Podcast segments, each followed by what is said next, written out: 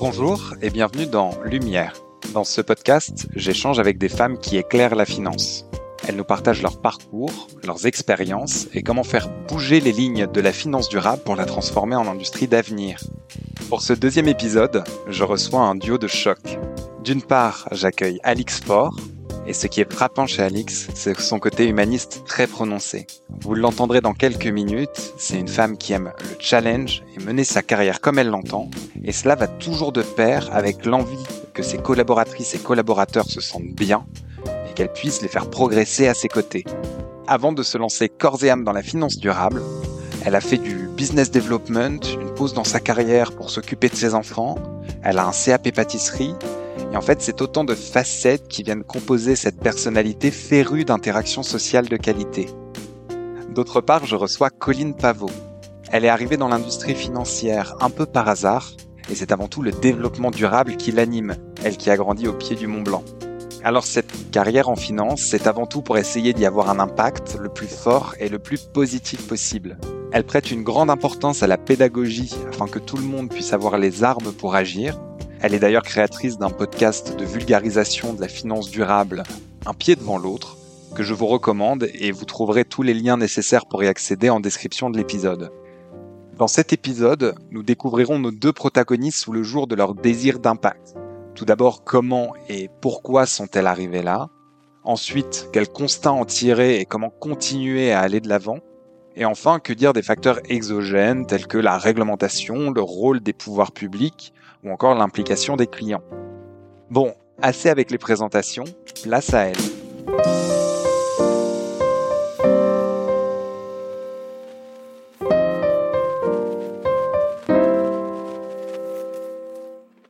Bonjour Colline, bonjour Alix, merci beaucoup euh, d'avoir accepté cette invitation pour le deuxième épisode de Lumière. Je suis très heureux de vous recevoir et qu'on puisse euh, partager un moment ensemble. Euh, la première question pour que nos auditrices et nos auditeurs puissent vous découvrir, et celle que je voulais vous poser, et qui est une question très large, c'est pourquoi devient-on responsable ESG Et je vous la pose volontairement parce que quand on, on avait discuté la première fois avec Alix, il y avait euh, immédiatement cette remarque que tu avais fait qui était ah bah c'est c'est rigolo parce qu'on fait le même poste mais on n'a pas du tout le même parcours et donc, ça nous permettra aussi de comprendre que, ben, effectivement, cette même fonction, on peut y arriver par, euh, par plein de, de, chemins différents.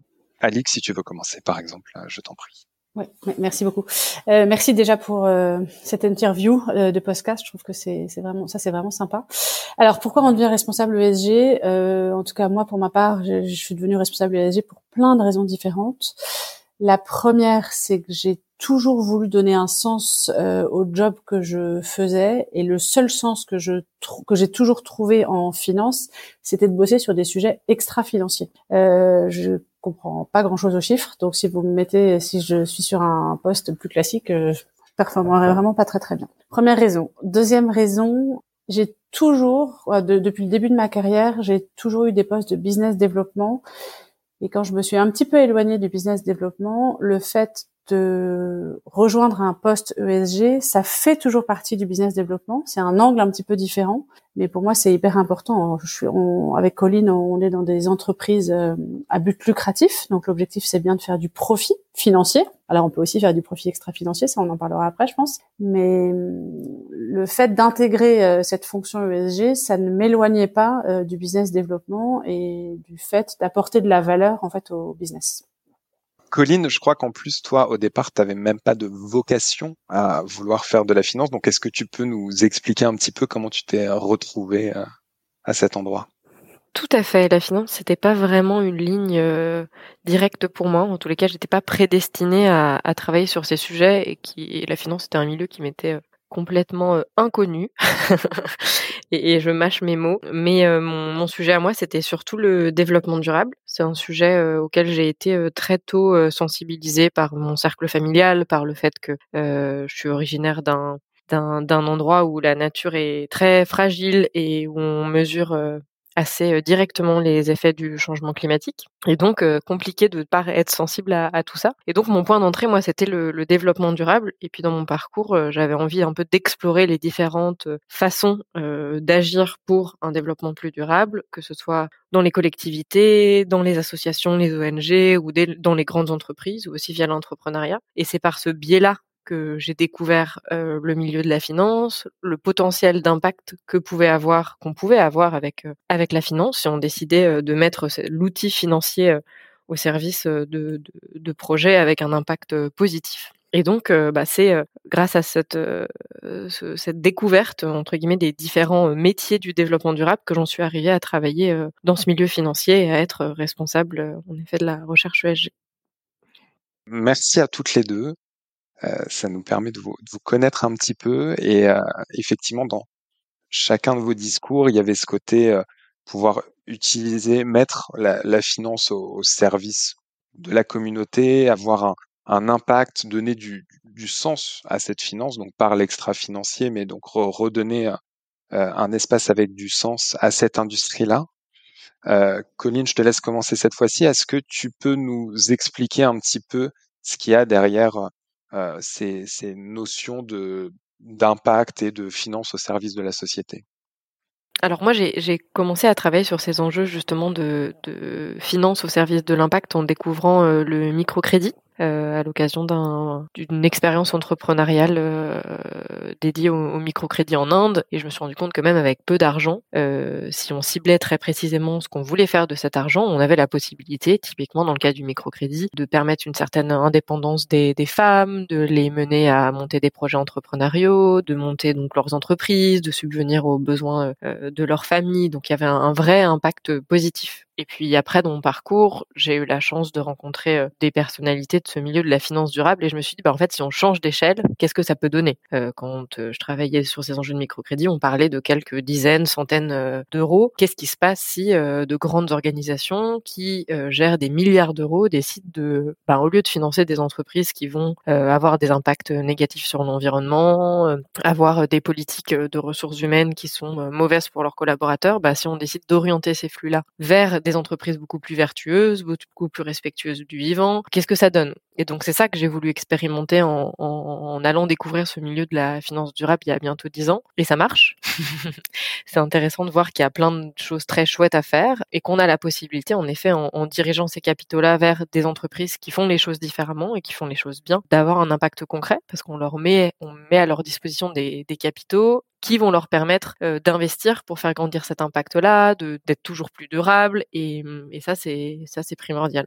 Et c'est vrai que sur le papier, quand je suis arrivée dans ce secteur financier, bah, c'était pas forcément écrit que ce secteur-là avait comme priorité euh, de diriger ses capitaux vers des projets euh, plus responsables. Et c'est aussi ça qui m'a attirée, euh, c'est qu'il y avait un vrai challenge d'aller entre guillemets changer les choses de l'intérieur, d'aller comprendre les rouages du système et comprendre comment on pouvait réorienter ces, ces investissements. Et donc c'est vraiment ça qui m'a attirée en me disant voilà, je, je sors d'école, j'ai plein d'énergie, j'ai des convictions très fortes que qu'il faut qu'on avance et qu'il faut qu'on change les choses. Et donc c'est pour ça que, j'ai fait ce choix d'aller dans le secteur financier alors qu'il ne m'était pas vraiment prédestiné pour essayer de mettre mes convictions et mon énergie au service de la transformation du système financier. Un peu ambitieux, mais dit comme ça, mais c'était un peu l'objectif.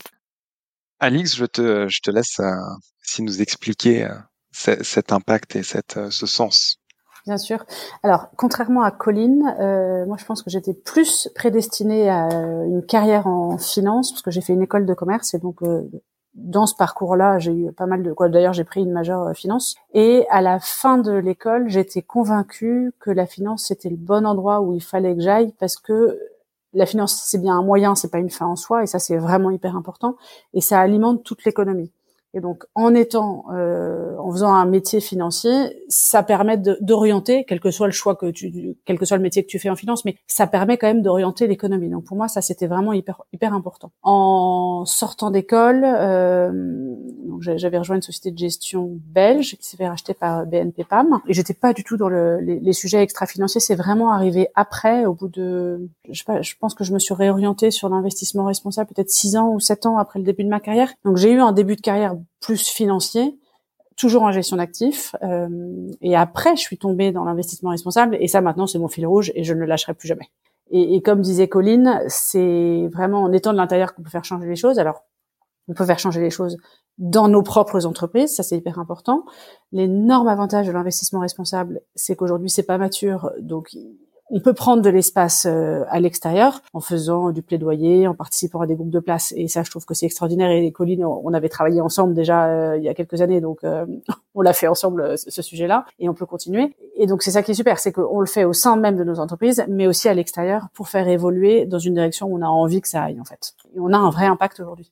Et, et, si je peux rebondir sur ce que disait Alix, et au-delà de la place, en fait, via l'investissement responsable, on peut avoir un impact même plus systémique parce qu'on a un contact avec les entreprises qui constituent le tissu économique euh, de nos pays avec lesquels euh, on va faire beaucoup d'engagement, on va réussir à les sensibiliser à l'importance qu'ont ces sujets euh, pour nous investisseurs, mais in fine pour les épargnants, l'importance qui s'en empare. Et donc, si on arrive à bien faire notre travail, en fait, on va réussir à, activer un certain nombre de leviers qui, mis bout à bout, peuvent avoir des impacts quand même très très significatifs. Donc, donc en tous les cas, il y a une vraie, comment dire, il y a il y a du potentiel d'impact.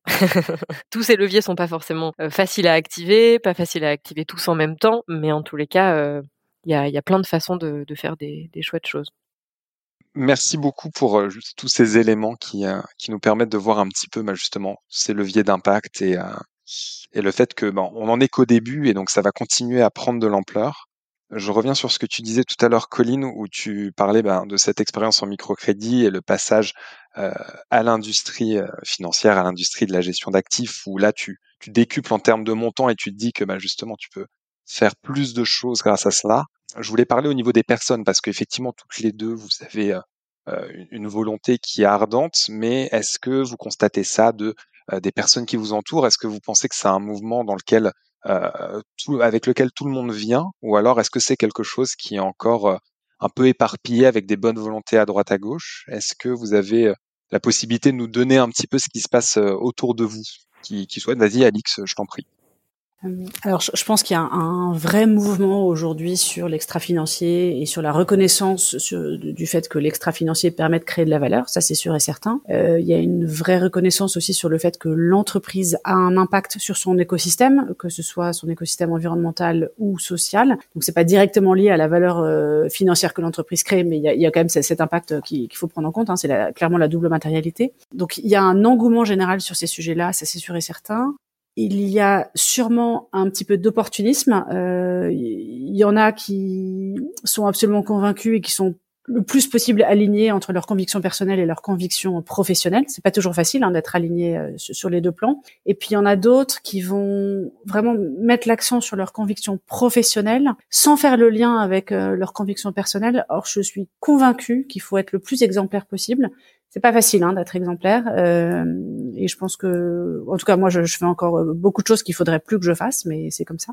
Donc oui je pense qu'il y a quand même encore beaucoup d'opportunisme. Il y a il, il y a une pression hein, qu'elle soit réglementaire qu'elle vienne des clients qu'elle vienne de l'écosystème aussi donc nos, nos, concurrents en particulier qui fait que les gérants d'actifs il faut qu'on avance un peu à marche forcée sur ces sur ces sujets là mais s'il n'y a pas de volonté forte personnelle euh, je pense je suis pas sûre que ça marche très bien Ouais, moi j'ai un peu l'impression qu'on est tous dans le bateau euh, on a réussi globalement les sujets extra-financiers, ont réussi à embarquer à peu près tout le monde, donc on est tous dans ce gros bateau. Par contre, on rame pas tous à la même vitesse euh, et ça crée un peu des écarts. C'est-à-dire qu'on a sur la place des acteurs qui sont très engagés depuis longtemps. Euh, souvent, c'est corrélé avec des, par exemple, des sociétés de gestion dont les, la gouvernance va être aussi très engagée d'un point de vue personnel sur ces sujets. Et donc, bah, c'est des, des personnes qui sont dans le bateau et qui vont ramer vite pour essayer que le bateau avance et qu'on et qu'on arrive à des réussites communes et qu'on soit toujours plus impactant. Mais il y en a quand même pas mal dans le bateau qui, qui rament pas trop, quoi qui se reposent sur les autres et qui attendent un peu que, que le bateau avance pour se, se lancer euh, se lancer et avancer. Et je pense qu'il y y a plein d'exemples aujourd'hui sur plein de sujets où il y a une petite poignée de sociétés de gestion qui va vouloir euh, euh, montrer la bonne direction, que ce soit sur l'impact, que ce soit par exemple sur des politiques d'exclusion qui sont quand même souvent des décisions un peu douloureuses pour les sociétés de gestion. Donc il y a celles qui vont essayer de montrer la voie, qui vont essayer de mettre des standards assez élevés, et puis ben in fine c'est celles qui vont être un peu les plus audacieuses parce que quand on est les premiers à sortir du bois, ça peut être être mal vu. on n'a pas vraiment de, cadre préexistant, donc on peut on peut se tromper. Et puis il faut faut oser, il faut avoir l'audace de, de, se lancer les premiers. Et puis, ben, en fait, ce petit groupe-là, rapidement, il va faire en sorte que ça soit la norme et que les autres les rejoignent. Mais euh, pour moi, il y a un peu deux, voire trois, trois niveaux dans tous les gens qui rament dans ce bateau. Et, je pense que le, rythme de, ramage, je sais pas si on dit comme ça, le rythme de rame euh, de, de, chacun des, des, des, membres embarqués dans le bateau, il va beaucoup dépendre de ce que disait Alix, des, des convictions personnelles des gens qui doivent incarner ces sujets et, et de la sensibilité euh, et de l'importance que, que les gouvernances de chacune des, des structures vont accorder à ces sujets parce que plus on aura au sein de la gouvernance des alliés solides pour ben, aller vite, plus on ira vite, mais souvent c'est ce qui peut faire un peu défaut. Euh, et puis pour les autres, euh, on va faire ce qu'on peut pour euh, les former, leur expliquer, faire beaucoup de pédagogie, que ce soit au sein de nos structures, mais même vis-à-vis de nos pairs. Et c'est à ça aussi que servent tous les, les, groupes de travail de place dans lesquels on consacre beaucoup de temps. Donc on va faire ce travail, mais ça prendra beaucoup plus de temps que s'ils arrivaient déjà sur le bateau avec leur bonne, bonne rame solide qui était celle de leur conviction personnelle bien ancrée et bien bien présente. Merci pour cette métaphore filée du bateau.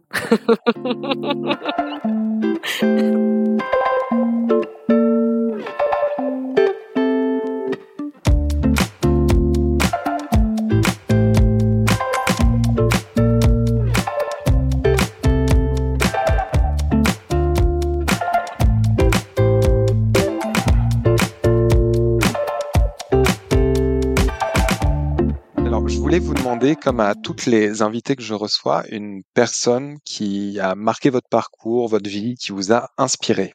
Est-ce que, Colline, tu peux nous parler de cette personne?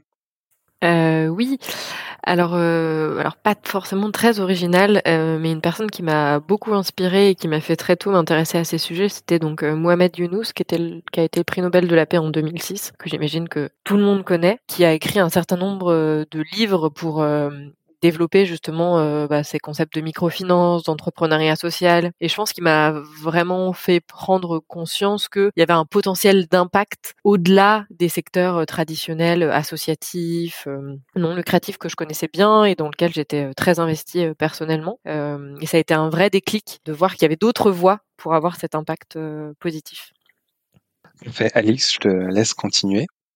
Oui, alors moi, la personne qui m'a beaucoup inspirée, c'est beaucoup plus proche de moi parce que c'est une de mes anciennes bosses euh, en début de carrière. Euh, une femme qui à l'époque devait avoir une quarantaine d'années, je pense, et qui donnait l'impression qu'elle conciliait hyper bien sa vie professionnelle et sa vie personnelle. Alors euh, sur le point de vue professionnel, elle avait un gros job parce qu'elle faisait partie du comex de la boîte euh, où j'étais, et sur le plan personnel, elle avait euh, trois enfants qui étaient plutôt jeunes. Je sais plus très bien quel âge j'avais, mais ils avaient peut-être entre 5 ans et, 15 ans. Et, moi, c'était un moment où je me projetais beaucoup dans une maternité. Je, je venais juste d'avoir mon premier. J'étais en train de réfléchir à avoir le second. Bon, finalement, j'en ai eu trois. Et elle, ce qu'elle disait toujours, c'est que il faut se donner à fond dans son boulot, c'est normal, de la même façon qu'on se donne à fond dans notre vie euh, personnelle. Et surtout, ce qui m'a beaucoup marqué, c'est que le message qu'elle convoyait euh, tout le temps, c'est qu'il faut être aligné, en fait, que ce soit dans ta vie personnelle ou dans ta vie professionnelle, il faut être aligné. Il faut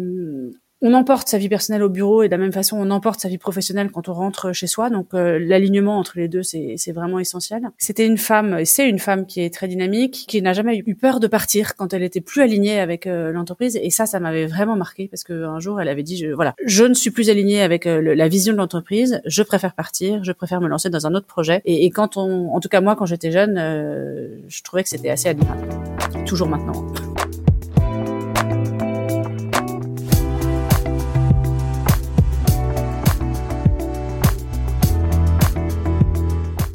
Deuxième partie, comment continuer à avoir de l'impact.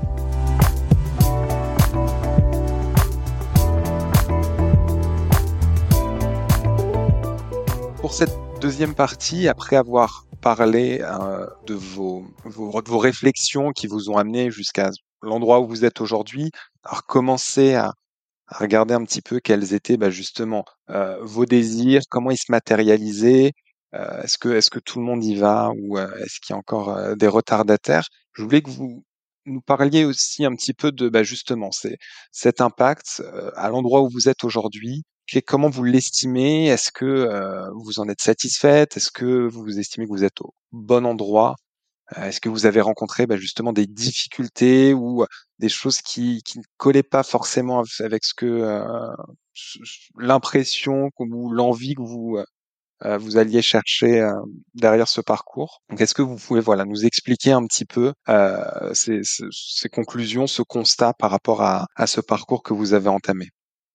Alors, euh, je vais sûrement pas répondre dans l'ordre de toutes les questions que tu viens de poser. Mais il y en a une qui m'a marqué où tu demandes si aujourd'hui je suis bien là où je suis. Moi, oui, je suis convaincue que je suis au bon endroit en ce moment. J'ai rejoint Siena il y a trois mois, donc c'est euh, très très très récent. Et pour la petite anecdote, euh, je pense que j'étais en discussion avec eux depuis quasiment deux ans. Donc ça a été un process assez long, euh, avec des pauses. Et, et, je suis ravie, vraiment ravie, ravie d'être là parce que ça coche euh, beaucoup de cases que je voulais. Alors évidemment, c'est un poste de, de responsable ESG, donc ça, pas, pas de négociation possible. En tout cas pour moi, je veux absolument être dans un sujet qui est lié à l'investissement durable. Donc ça, c'est bon la, case est cochée. Euh, ce que j'ai dit à Siena avant de les rejoindre, c'est que la proposition qu'ils faisaient, c'était vraiment super.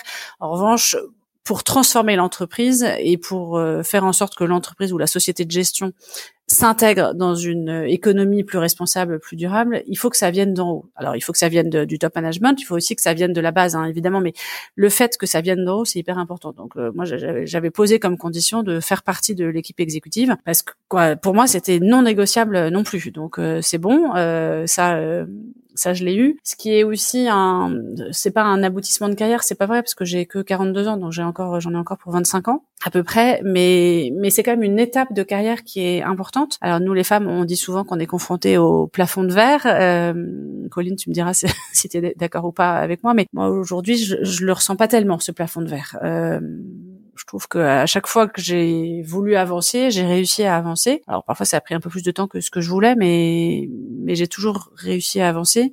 J'ai toujours réussi à garder cette constante euh, d'investissement durable et, et ça j'y dérogerai pas. Alors ça c'est peut-être les premières parties de la question. Peut-être que Colline tu peux rebondir et s'il y a d'autres choses je, je reviendrai. Oui. Euh, alors moi je me sens un peu euh, privilégiée en soi aujourd'hui euh, dans mon poste parce que j'ai très tôt atteint ce poste de responsable de ESG. Euh, Ça fait bientôt trois ans et globalement mes pères d'autres sociétés de gestion ont facilement 10 euh, à 20 ans de plus que moi. Donc, je dirais pas que je fais tâche dans le paysage, mais en tous les cas, euh, c'est vrai que j'ai un profil un peu différent des, autres personnes euh, qui, occupent ces mêmes postes. Moi, je trouve que c'est plutôt une richesse et on le voit dans les différents groupes de travail, dans les différents gestions, ça va être des points de vue différents, des réactions différentes et je pense je pense que c'est très riche. Mais donc, j'ai eu la chance dans mon parcours euh, de d'être arrivé là où je suis aujourd'hui euh, sans forcément qu'il y ait de stratégie de carrière ou quelque chose du, type derrière, mais plus par les opportunités du parcours, de la vie, de managers qui ont été aussi euh, très supportifs, qui m'ont fait confiance, qui m'ont mis en avant, qui m'ont confié des responsabilités. Donc ça, je pense que c'est déjà une chance et donc avec mes dix petites années de carrière, j'ai pas encore eu aujourd'hui à me confronter à ce plafond de verre. Mais aujourd'hui, je trouve que dans nos métiers, dans l'impact qu'on peut avoir euh, dans nos métiers, euh, quand on travaille dans une société de gestion euh, comme comme la mienne, on arrive à un peu un moment où on s'interroge sur quelles sont les prochaines étapes. J'ai l'impression que ces dix dernières années, on a fait beaucoup de choses, mais entre guillemets, on a fait tout ce qui était plutôt facile à faire euh, on a labellisé les fonds qui étaient faciles à labelliser. On a mis en place les premières briques des politiques d'exclusion qui étaient, entre guillemets, les moins douloureuses pour la gestion. On a, structuré toutes ces approches sans prendre de vraies décisions, euh, à mon sens, radicales. Euh, on y allait petit à petit, mais voilà, ça s'est globalement bien passé parce que c'était des choses qui étaient plus ou moins déjà dans l'ADN, mais pas formalisées, etc. Aujourd'hui, pour moi, on est face à une urgence climatique telle que les prochaines étapes, elles vont être un petit peu plus douloureuse. et globalement, c'est ce qu'on se dit entre acteurs de la place, c'est qu'aujourd'hui, euh, la nécessaire euh, transition de l'économie, elle va passer par une transition aussi euh, du milieu de la finance, et que ça, ça va nécessiter ben, des décisions qui vont avoir des impacts forts sur la gestion. Et donc, on est dans une situation, je pense, un peu plus difficile, qui nécessite beaucoup d'énergie, qui nécessite de beaucoup, ben voilà, beaucoup se battre pour faire avancer les choses. Euh, on a à la fois une pression réglementaire qui nous pousse à ben, nous dépasser, à être toujours plus exigeants, toujours plus transparents. On a une pression concurrentielle. Euh, on le disait, il y a de plus en plus de gens qui montent dans ce bateau euh, de la finance durable. Et de l'autre côté, on a une sorte de, de, de plafond qui bah, est de plus en plus difficile à être levé parce que parce que les prochaines étapes vont être douloureuses. Et on le voit récemment. Aujourd'hui, on sait tous que sur les énergies fossiles, il faudrait il faudrait arrêter si on voulait mener la transition de l'économie nécessaire pour pas aller dans le mur. Aujourd'hui, les acteurs financiers ont du mal à se positionner de façon, euh, on va dire, forte sur ces sujets, mais aussi parce qu'ils évoluent dans un environnement économique, politique qui donne pas non plus l'impulsion. Donc voilà, donc c'est compliqué quand on est au sein de structures aujourd'hui et qu'on a beaucoup de convictions et d'engagement personnel de réussir à vraiment euh, aller encore plus loin, euh, accélérer euh, comme il le faudrait parce que le contexte dans lequel on évolue ne va pas suffisamment vite, je dirais, et que les organisations sont pas forcément prêtes à, à passer ce cap-là. Là-dessus, peut-être que j'ai une petite question pour toi, Colline. Les organisations sont pas prêtes, ça, je, suis tout à fait d'accord avec toi, et c'est d'ailleurs parfois très frustrant. En revanche, si on n'était pas là, je suis pas sûre que les organisations soient plus prêtes. Je pense qu'au contraire, notre rôle est hyper important, euh, et donc il faut pas qu'on abandonne. oui, oui, tout à fait. Bien sûr. Après, ça demande, euh, je trouve, beaucoup d'énergie et une énergie assez différente que celle qu'on a déployée dans l'étape précédente où entre guillemets, euh, c'est pas qu'on était en terrain conquis, mais globalement, toutes nos les membres de nos organisations avaient globalement la conviction qu'il fallait aller vers ces sujets, que c'était un enjeu. Euh, tu parlais de business développement, que c'était un enjeu business, que c'était important d'un point de vue concurrentiel, que c'était une demande des clients, etc. Mais maintenant, ils ont l'impression qu'on est arrivé souvent et on leur dit bah non en fait si on veut continuer si on veut on veut on veut être toujours euh, euh, les plus exigeants, euh, les plus impactants, bah, en fait, on va être attendu au tournant sur de nouveaux sujets. Et, et en fait, peut-être qu'avant, euh, pour pour demander certaines choses, on avait besoin de le demander deux fois. J'exagère, je pense qu'il fallait toujours les demander plus de fois, mais voilà. Maintenant, on va peut-être le demander 100 fois avant d'atteindre son objectif. Et donc, en fait, je suis d'accord qu'il faut pas lâcher et que et qu'il y a besoin de nous, mais ça nécessite ça nécessite beaucoup d'énergie. Et je pense que pour moi, ça nécessite des virages un peu aussi dans les organisations euh, sur euh, sur le but des organisations. Enfin moi je tout ce qui va être projet d'entreprise à mission, etc. Ben c'est une vraie décision stratégique d'orienter le devenir de la société et de mettre en, en, en action euh, toutes les fonctions de la société vers un objectif commun qui est officialisé dans les statuts de l'entreprise, etc. Donc, euh, je pense que si on a envie d'aller plus loin, il faut qu'on rentre dans ce genre de démarche et il faut aussi, on, on en parlait en préparation, mais se poser la question de l'alignement d'intérêts. Si nos dirigeants ils sont frileux aujourd'hui à transitionner vraiment, euh, bah, c'est peut-être qu'aujourd'hui ils sont évalués par leurs managers, par leurs actionnaires, uniquement sur des critères de performance financière à court terme. Et aujourd'hui, euh, sur ces enjeux de, de, durabilité, on a besoin de se projeter euh, sur un horizon qui va être beaucoup plus long terme. on a besoin d'intégrer, tu parlais de double matérialité, on a besoin d'intégrer eh ben, toute cette dimension d'extra-financier, d'impact, d'externalité dans ces schémas de rémunération. Et donc, je pense que c'est pour ça, je disais, c'est compliqué de transitionner dans un système qui transitionne que partiellement ou trop doucement. C'est que ben, pendant un temps, ça va créer des frottements jusqu'à ce que le système nous suive. Euh, mais pour l'instant, on est un peu dans la phase où euh, nous, on va appuyer sur l'accélérateur, mais il y a quelqu'un qui nous tient la main de l'autre côté en nous disant attends, attends, attends, attends, parce que les actionnaires sont pas forcément super alignés. Euh, voilà. Je pense que hum, il faut qu'on y aille, mais qu'on est dans une phase où chacun se prépare aux prochaines étapes et que ça peut être plus ou moins, plus ou moins évident. Ah ça, ça, ça, complètement d'accord. Et en même temps, quand tu te, quand moi, quand je me retourne sur les 10 ou 15 dernières années, en fait, il y a un changement gigantesque qui a déjà eu lieu. Alors, il n'est pas suffisant, bien sûr, il faut continuer, mais il y a quand même un mouvement euh, dans ce sens-là. Et dans chez toutes les parties prenantes. Pas que le, pas que les acteurs financiers. On voit bien les entreprises avec lesquelles on échange très régulièrement. Elles aussi s'y mettent. Les grandes, évidemment, mais les petites aussi. Merci pour cette réponse très complète. Et avant de revenir bah, justement sur euh, euh, ces prochaines étapes, sur euh, comment trouver bah, des, des, des, moyens de trouver un impact au sein des sociétés de gestion, alors que bah, visiblement elles sont un peu entre le, le marteau et l'enclume, entre bah, ce qui se passe au niveau des pouvoirs publics et ce qui se passe au niveau des, des, clients, avec toujours en ligne de mire bah, le, le fait que ce soit toujours des sociétés qui sont là pour faire de la performance financière je voulais revenir et vous euh, demander quelques précisions en plus sur cette, absence de plafond de verre. Ce plafond de verre qui n'a pas encore été ressenti ou du moins euh, qui n'a pas encore été vu comme un frein.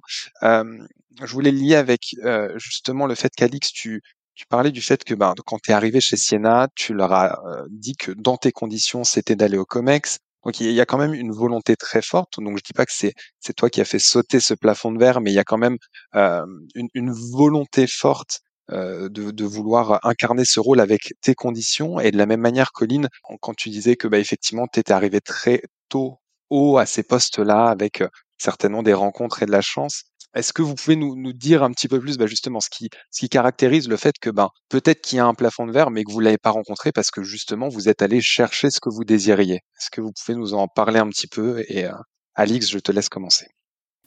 Moi, je crois que le plafond de verre aujourd'hui, je je l'ai pas rencontré parce que j'essaye de mettre des moyens au service d'une ambition. Alors c'est pas mon ambition personnelle, hein, ça je franchement je m'en fous complètement. Mais j'ai l'ambition d'avoir un impact dans mon job. J'ai bien vu au fur et à mesure des années d'expérience que il faut se battre en permanence et que quand tu veux être écouté, bah il vaut mieux être en haut de la hiérarchie qu'en bas. Donc quand j'ai rejoint Siena, oui j'ai entre guillemets imposé mes conditions. Si Siena avait dit non, je ne sais pas si j'aurais rejoint Siena. Hein. Clairement, je pense que j'aurais fait un, j'aurais fait un autre choix en fait. Mais donc oui, pour l'instant, le plafond de verre, je le ressens pas parce que pour moi, c'est un, c'est un moyen. Le, fait d'être dans cette équipe exécutive, c'est un moyen, mais c'est pas une fin en soi. C'est parce que ça va servir euh, mon objectif euh, final.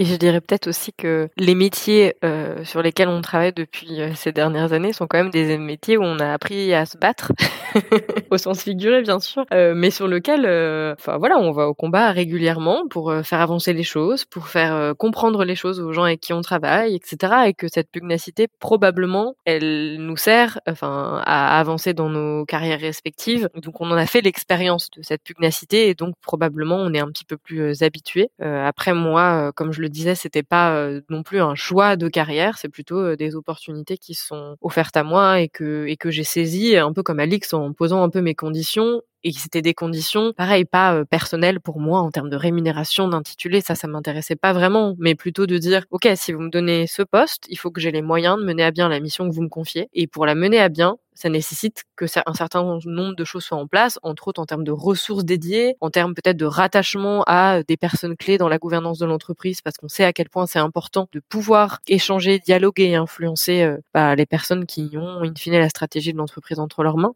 Euh, donc, euh, donc voilà, et je pense aussi que le milieu de la finance durable, c'est un milieu qui est un peu plus féminisé que le reste de la finance, et que donc aujourd'hui, des personnalités qui ont un track record important, une expérience importante sur ces sujets eh ben il y a probablement pas mal de femmes. Et donc, quand on cherche des gens talentueux sur ces sujets, et eh ben, on a probablement plus de profils féminins qu'on en aurait sur d'autres sujets purement financiers. Et donc, et donc, quand on est une entreprise et qu'on cherche à recruter quelqu'un, on doit se faire à l'idée qu'il y a une probabilité élevée pour que ça soit une femme.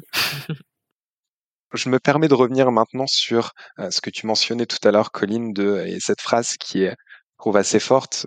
On, a fait ce qui était facile, dans le sens où on, a choisi ce biais de facilité et euh, ça donnait des résultats euh, très concrets, très rapidement, et donc on, on s'embête pas beaucoup plus que ça. Mais avec la suite de ta réflexion de bah, justement comment est-ce que maintenant on va pour euh, essayer de continuer à trouver des leviers, même si le plus facile a déjà été fait.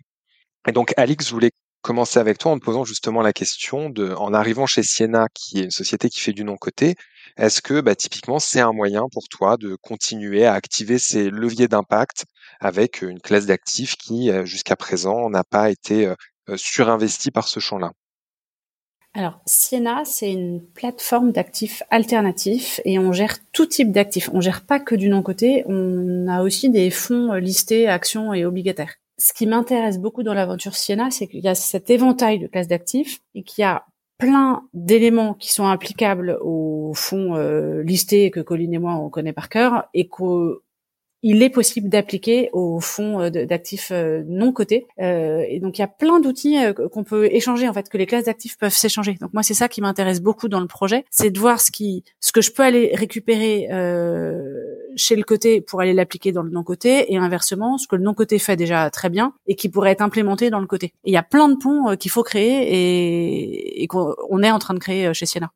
Je pense à l'engagement, par exemple. L'engagement, on en parle beaucoup euh, sur la partie côté. Sur la partie non côté, on en parle un peu moins parce que c'est évident que quand on a une place au bord, on parle en permanence à l'entreprise. Mais il faut quand même le dire. Il faut, il faut quand même voter. Il faut quand même orienter la discussion. Voilà. donc il y a vraiment plein, plein de ponts qui peuvent être faits entre les différentes classes d'actifs. Et donc différents outils qui peuvent s'appliquer des deux côtés.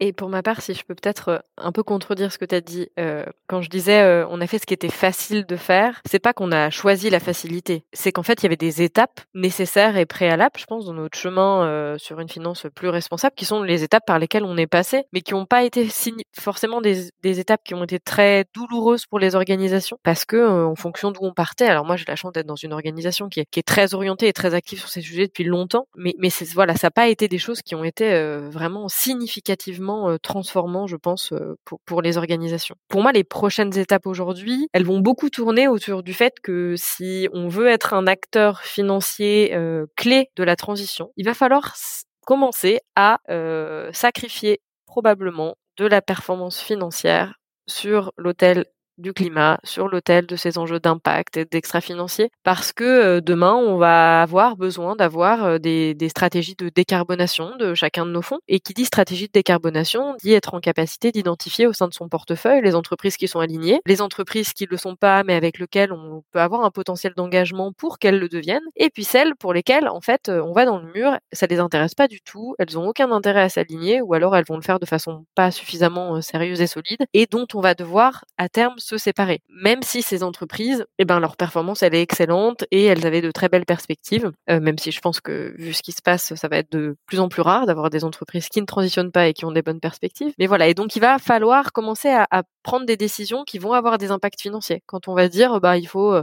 peut-être à terme, euh, et j'imagine dans des délais assez courts, mais exclure toutes les entreprises du secteur du pétrole et du gaz conventionnel qui font encore de l'exploration sur de nouveaux projets, et eh ben, ça n'empêche que peut-être qu'à court terme, ça va être des entreprises qui vont être très performantes financièrement. On l'a vu en 2022. Et donc, prendre cette décision qui va être une, décision pro-climatique pour vraiment enclencher euh, une vraie transition des organisations, eh ben, elle va avoir un impact financier. Euh, c'est pareil. Moi, je pense qu'il y a quand même beaucoup de choses à faire encore sur l'investissement en impact. Sur les marchés cotés, c'est un sujet euh, qui est encore nouveau et sur lequel on travaille beaucoup en termes de structuration d'une démarche de place. Mais demain, si on veut aller vers du vrai impact, et ben de temps en temps, il va falloir peut-être prendre des décisions qui ne seront pas en faveur d'une performance court terme. Je pense que toutes ces décisions, elles vont dans le bon sens du point de vue de la performance financière moyen, long terme de nos portefeuilles, de nos organisations, mais à court terme, et aujourd'hui on est quand même beaucoup évalué à court terme, ça peut avoir des impacts financiers négatifs auxquels les clients sont pas forcément prêts, auxquels les organisations sont pas forcément prêtes. donc ça va nécessiter de l'audace,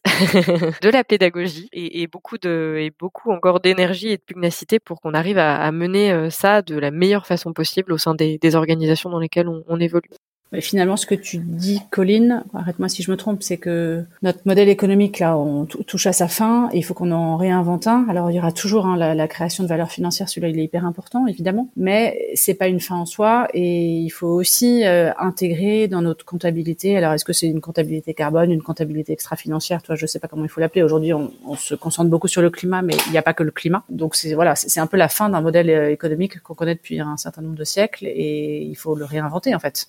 Bah, sans aller peut-être jusque-là, je pense que la performance à n'importe quel prix d'un point de vue extra-financier est en effet quelque chose euh, sur lequel on va pas pouvoir euh, continuer très longtemps. Dire qu'en 2022, euh, c'était certes plus intéressant d'investir dans l'oil and gas ou dans l'armement que dans les énergies fossiles, très bien. Mais en fait, est-ce que la performance d'une entreprise dans les énergies fossiles, c'est uniquement sa performance boursière ou on doit déduire euh, le coût des externalités négatives pour la société?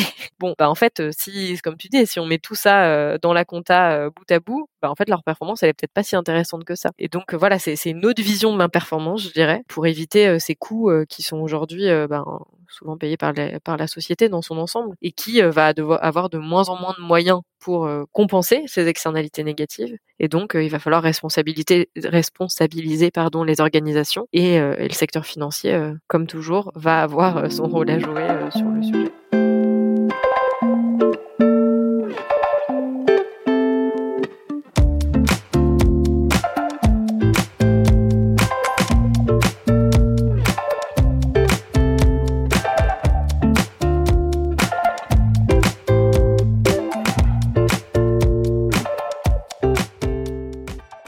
Vous avais demandé aussi de euh, nous parler, de nous faire part d'un ouvrage qui, euh, vous avait marqué, un ouvrage marquant. Euh, je vais commencer avec Colline cette fois-ci. Est-ce que tu peux nous parler de ton ouvrage? Alors l'ouvrage dont je voulais vous parler aujourd'hui, c'est un, ouvrage de Sébastien Boller qui s'appelle Le bug humain, qui est un monsieur qui travaille dans les dans les neurosciences. Et c'est un livre très intéressant qui nous explique pourquoi en fait notre cerveau nous pousse à avoir des comportements qui sont pas vraiment euh, ceux euh, qu'on attend de lui dans euh, une situation de, de, nécessité de lutte contre le changement climatique. Et qu'il explique que bah voilà souvent on, on, est en phase de dissonance cognitive, on se dit bah on sait qu'il faut lutter contre le changement climatique, mais pour ça il faut pas du tout prendre l'avion et on se retrouve quand même à, le prendre de temps en temps, bah, pourquoi on n'arrive pas à aligner pleinement euh, à la fois euh, nos convictions avec euh, la réalité de l'urgence? Et donc il nous montre bah, en fait comment fonctionne notre cerveau et quels sont les, leviers qui font que globalement il nous pousse à faire des choses qu'il ne faudrait pas faire et comment on peut l'éduquer justement pour avoir des comportements plus responsables. Donc je, trouvais que c'était un, point de vue vraiment intéressant sur ces sujets, ça se lit très bien et ça nous permet de mieux nous comprendre et d'être moins frustré sur le fait que bah, des fois on n'arrive pas forcément à, aller au bout de toutes nos convictions et que ça nécessite en effet de, de s'exercer. Super. Alix, je t'en prie. Alors moi, un ouvrage qui m'a marqué ces derniers mois, c'est Ralentir ou périr de Timothée Paric. C'est un ouvrage économique qui porte un regard sur la situation actuelle, euh, la situation économique actuelle. Et en fait, ce que Timothée Paric dit, c'est que notre euh, modèle de croissance économique fondé sur la croissance du PIB n'est pas tenable à très court terme. Et donc, il faut réinventer complètement un modèle de société. Alors, lui dit que la réinvention de ce modèle de société passe forcément par de la décroissance euh, et qu'ensuite, il y a un système de post-croissance En gros, ce que ça dit, c'est que c'est on remet à plat euh, toute notre, toutes nos sociétés, on, le voit différemment, on, on, donne un sens au travail, euh, on explique que le travail c'est pas une fin en soi, euh, c'est un moyen pour arriver quelque part, et, et on revoit toutes nos toutes nos priorités en fait à, à l'aune de cette situation climatique qui est dramatique aujourd'hui. donc c'est un ouvrage qui est assez marquant. Je suis pas sûre de partager tout ce qu'il dit, mais en tout cas c'est intéressant d'avoir cette lumière et c'est intéressant que beaucoup de monde lise ce livre, je pense. Je sais pas si Colline, tu l'as lu toi déjà. Je l'ai reçu à Noël. Il m'attend sur ma table de nuit.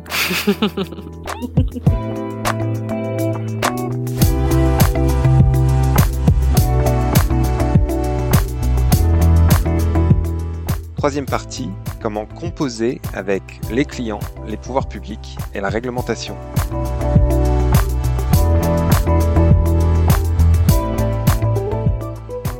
Pour cette dernière partie, justement, on a vu ben, euh, la manière de matérialiser cet impact, comment vous le faites aujourd'hui, ce qui reste à faire, et euh, effectivement dans cette transition qui nous amène à, à, la finance de demain, à la finance durable de demain, il y a cette partie réglementaire avec euh, toutes ces, ces, nouvelles initiatives nationales, supranationales, donc je pense à SFDR, à la, à la taxonomie européenne, qui sont aujourd'hui ben, des, des, éléments incontournables de la vie d'une société de gestion et qui, euh, avec leur accumulation, euh, peuvent euh, paraître vraiment pour quelque chose de laborieux. Il faut que tout le monde se, se, se mette en ordre de bataille pour réussir à s'approprier tout ça en un temps record. Donc, est-ce que tu peux nous donner bah, justement ton point de vue sur cette réglementation aujourd'hui, le poids que ça représente au sein des sociétés de gestion, et comment est-ce que tu te l'appropries pour en, en, faire un levier d'action demain? Déjà, je crois, premier constat, tu as tout à fait raison, on fait face à un véritable tsunami réglementaire depuis quelques années. Donc, euh, il y a eu SFDR, euh, il y a la taxonomie. En France, on a en plus l'article 29 LEC. À ça vont s'ajouter les contraintes de différents labels, hein, que ce soit le label ISR ou le label Febelfin, quoi, ou, encore d'autres. Euh, donc, oui, d'un côté, d'énormes contraintes réglementaires.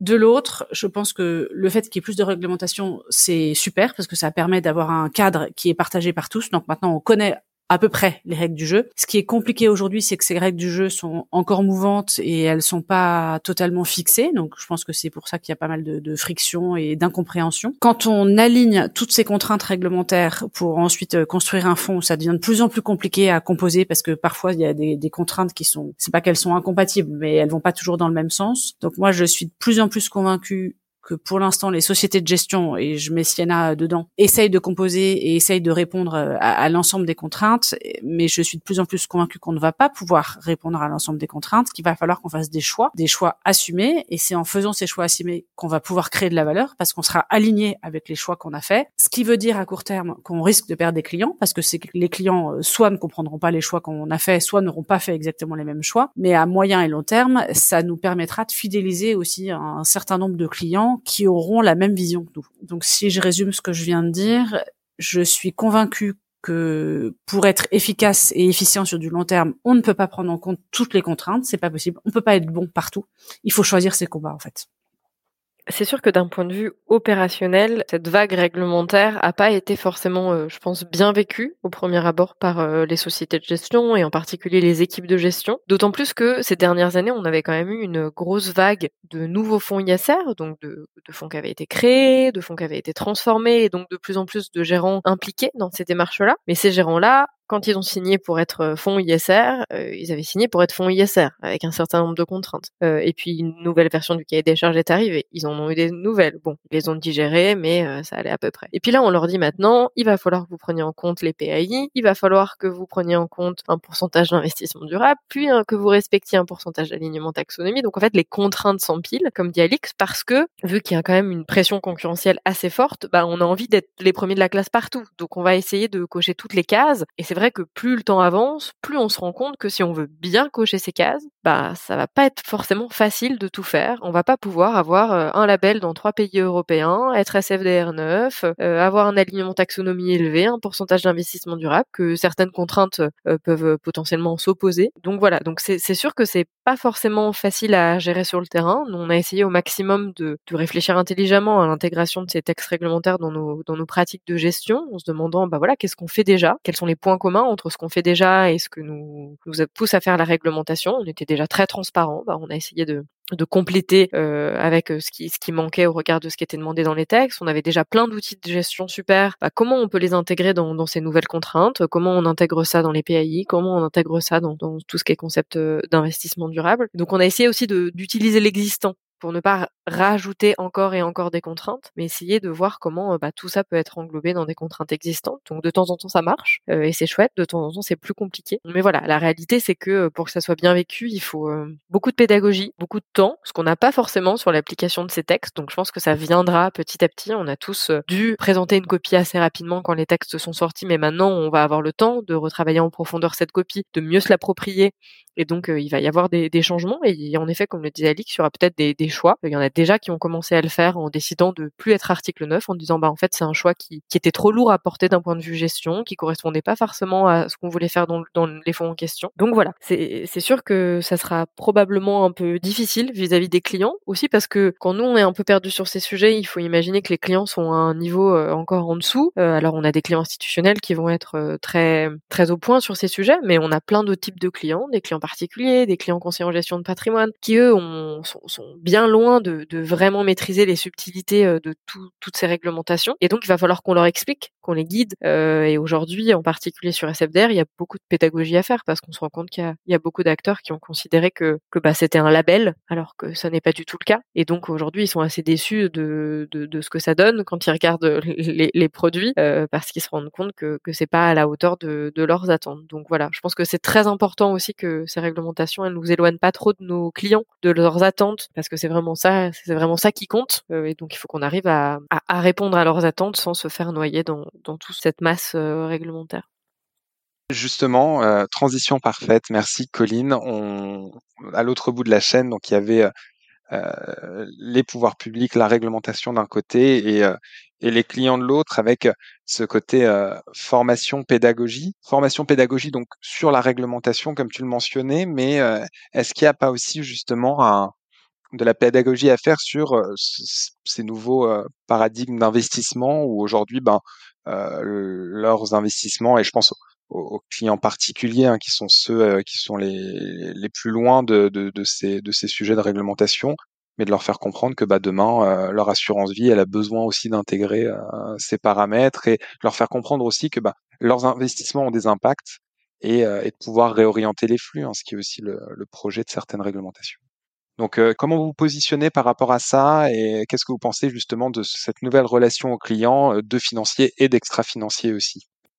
Aujourd'hui, je pense qu'on fait face à des clients avec des niveaux de maturité très variés euh, sur ces sujets-là. Euh, à la fois d'un côté, nous, on, on, gère des, des, des, mandats, des fonds dédiés pour des clients qui, qui sont venus nous voir avec une approche euh, très très originale, très impactante, en nous disant bah en fait moi je veux très peu de titres, je veux une vision très très long terme de mes investissements, je veux pas que vous touchiez au portefeuille, je veux vraiment avoir des, des, entreprises qui vont être très impactantes et même si la performance n'est pas forcément au rendez-vous, moi c'est l'impact qui sera prioritaire. Donc on a des clients qui vont être très matures et qui vont même pousser encore plus loin ce qu'on essaye de faire et c'est très stimulant et très intéressant. Mais au contraire, on va en avoir d'autres qui vont être dans des schémas plus traditionnels euh, et ce qui est tout à fait normal. Voilà, on fait vraiment face à une hétérogénéité de clients et je pense que derrière cette question de, ce qu'attendent les clients, il y a la question du devoir fiduciaire et de leur propre définition de ce devoir fiduciaire. Est-ce que c'est un devoir fiduciaire qui est uniquement orienté matérialité financière? Donc euh, ce qui m'intéresse, c'est euh, de savoir quel est l'impact que l'environnement va avoir sur mon entreprise. Donc ok, je vais acheter des voitures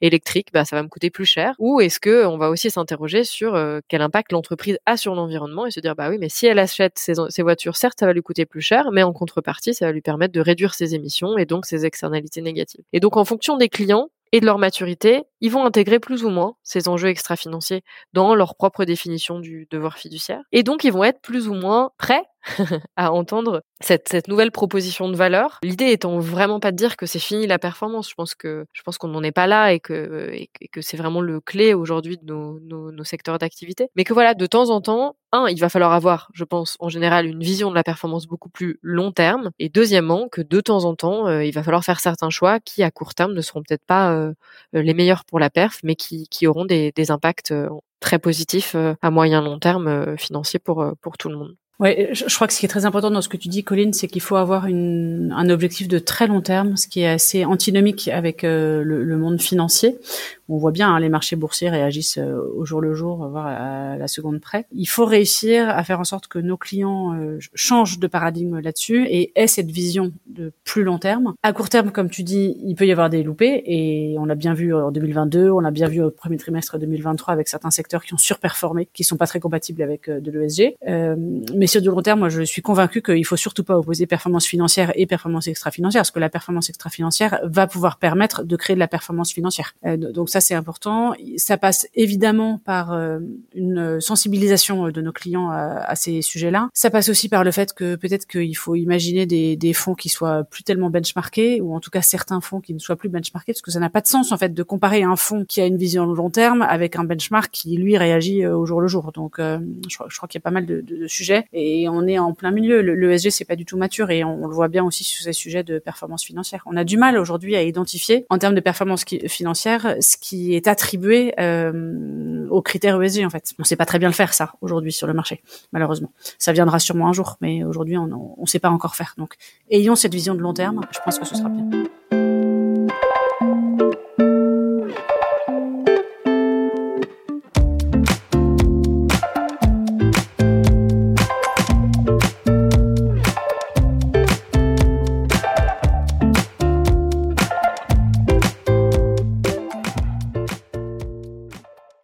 Avant de conclure notre épisode, je voulais vous faire réagir à trois news d'actualité, euh, donc avec euh, quelques mots, une phrase, ce que vous en pensez.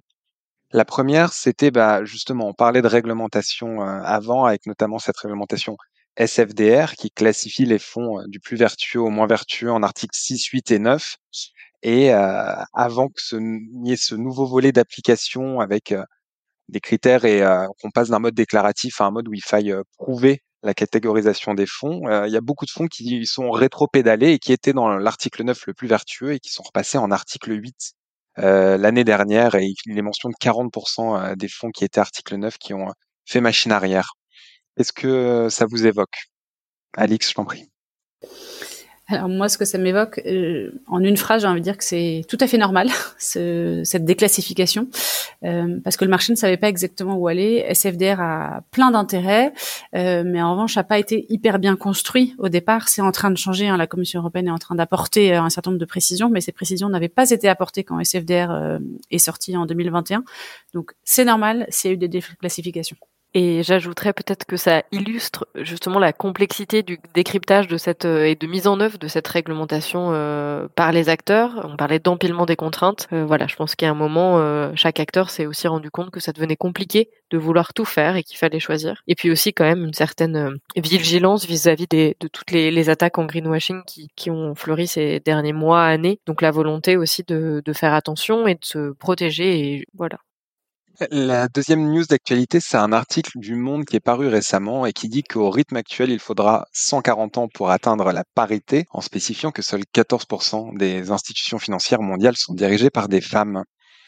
Qu'est-ce que vous pouvez m'en dire? Pareil, Alix, hein, vas-y si tu veux commencer.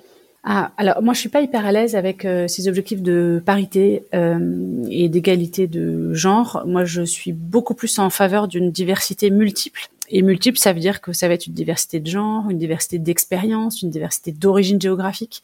Et ça, ça me paraît beaucoup plus intéressant que de se focaliser simplement sur un type de diversité. Donc ce genre d'études, moi, je j'aime pas trop.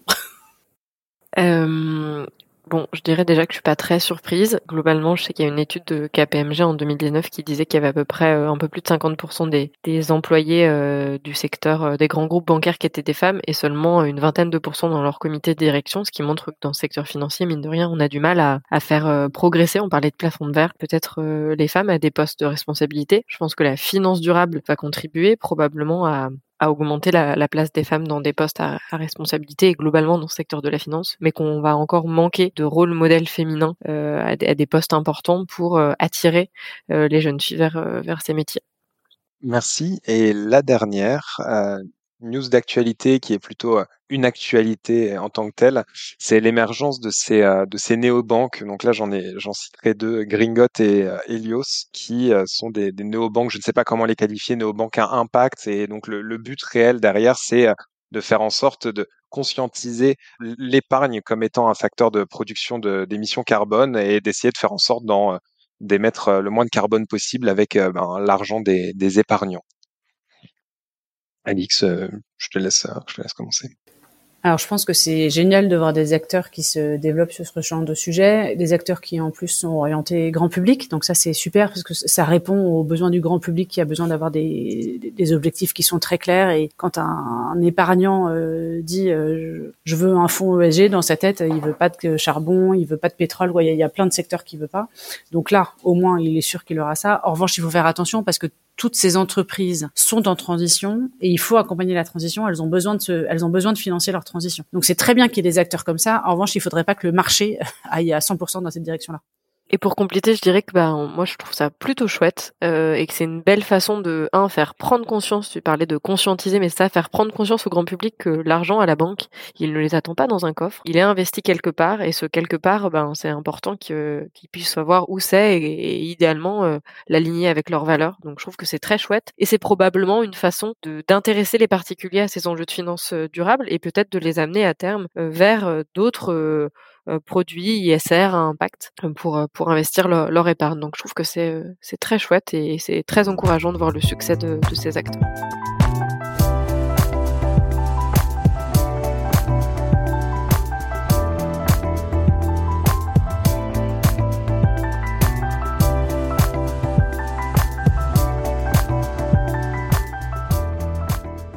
Écoutez, merci à toutes les deux. Euh, cet épisode arrive à sa fin. Merci infiniment de, pour toutes ces réponses et de nous avoir euh, éclairé sur, euh, sur tous ces sujets. je vous laisse carte blanche pour passer un dernier message aux auditrices et aux, auditeurs avant de partir. Euh, peut-être un, un, point clé. Tout au début, je disais que j'étais pas du tout prédestinée à travailler dans ce secteur financier. Euh, je pense qu'il faut pas avoir peur dans la finance pendant très longtemps euh, et encore aujourd'hui. Je pense que le secteur financier euh, fait en sorte de paraître très compliqué, très difficile, très opaque. Et donc, euh, quand on n'est pas du sérail entre guillemets, on, on est peut-être un peu, on a peut-être un peu peur, on n'est pas très tenté. Donc déjà, je pense que si vous voulez avoir de l'impact et que et que le sujet vous plaît, allez-y, osez. Il y a de la place pour des personnes qui ont des convictions, qui vont avoir l'énergie justement, il en faut pour euh, pour faire avancer ces sujets dans les organisations. Donc euh, donc voilà, osez euh, si vous si vous avez envie. Et peut-être pour conclure, on parlait d'énergie euh, en disant qu'il en fallait beaucoup, qu'on était dans une période de, de, transition qui était difficile. Et je pense euh, on, en, on, en, parle peu euh, dans nos milieux financiers, mais il y a quand même un enjeu quand on se bat au quotidien dans son travail pour ses convictions de, de burn-out militant. et donc j'aurais envie de dire prenez soin de vous parce que c'est important qu'on arrive tous à garder cette énergie pour mener ensemble cette transition des organisations. Et si, si, vous, avez, si vous êtes trop fatigué et que vous n'avez plus cette énergie, vous pourrez pas aller où vous avez envie. Donc voilà, prenez soin de vous, c'est important. Trop cool. Alix, le mot de la fin.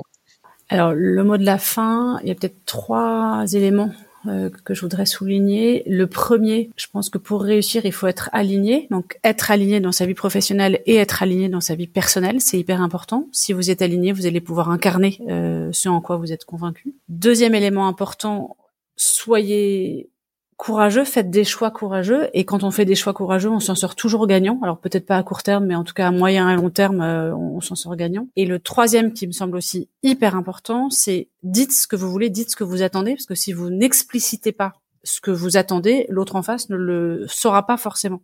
Donc la communication, euh, c'est essentiel aussi.